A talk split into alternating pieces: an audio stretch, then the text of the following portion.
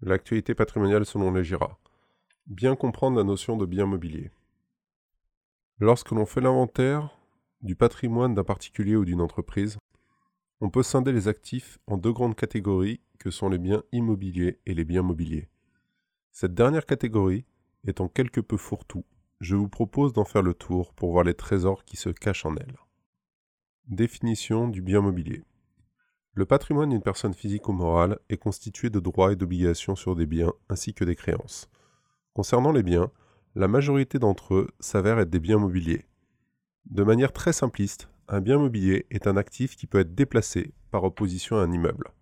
Du côté de la loi, on retrouve le fondement des biens meubles aux articles 527 et 536 du Code civil. Cette catégorie se subdivise en trois sous-catégories. Les biens meubles corporels ou actifs tangibles, les biens meubles incorporels et les biens meubles par anticipation. Qu'est-ce qu'un bien meuble corporel? Comme évoqué précédemment, ce sont des actifs tangibles par nature mobile. On retrouve dans le patrimoine mobilier corporel une grande variété d'objets, tels que des appareils électroménagers, bijoux et bijoux de famille, meubles, œuvres d'art, véhicules, vêtements personnels et objets personnels et autres. Les biens meubles incorporels. Autant la notion de bien meuble corporel est facile à comprendre, la catégorie des biens meubles incorporels est plus complexe à appréhender. Au premier rang des biens incorporels, on retrouve les actifs financiers. Vous y retrouverez compte courant, livret d'épargne, contrat d'assurance vie, actions, parts sociales, mais aussi les PEA qui sont considérés comme des biens meubles. Cela vient du fait que les sommes d'argent qu'ils représentent peuvent être déplacées à tout moment. Mais ce n'est pas tout car un droit de propriété démembré sur un bien meuble est considéré comme incorporel.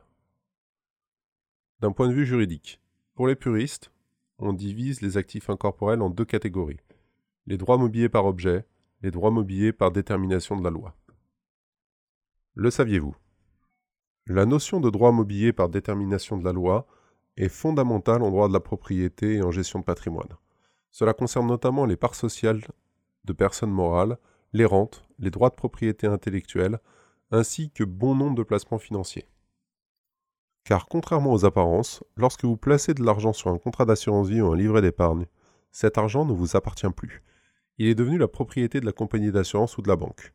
Vous aurez le droit à une créance de restitution, ce qui peut faire toute la différence en cas de faillite de votre établissement financier. Revenons à la catégorie des biens meubles par anticipation. On trouve une autre catégorie de biens mobiliers quelque peu surprenante, les biens meubles par anticipation. Ce sont des biens qui se trouvent avoir une attache matérielle avec un bien immobilier. Mais ces biens sont à terme destinés à être détachés. On retrouve principalement les récoltes dans cette sous-catégorie de biens. Alors, comment évaluer l'ensemble de ces biens mobiliers?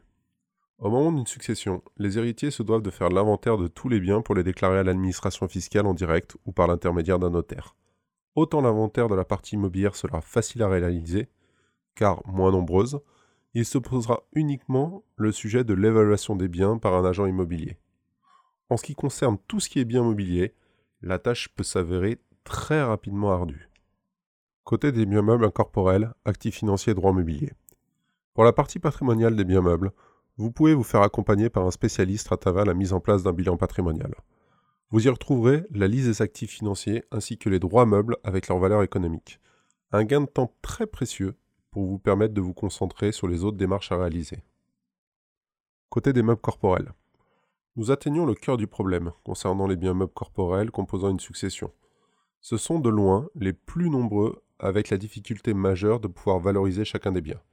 La loi vous laisse le choix de soit dresser une liste à l'après-vert reprenant l'intégralité des biens et de leur valorisation, soit d'utiliser le forfait meuble de 5% pour les meubles et mots blancs composant un bien immobilier. Vous n'aurez plus qu'à y ajouter les véhicules et autres biens meubles ne faisant pas partie de cette catégorie.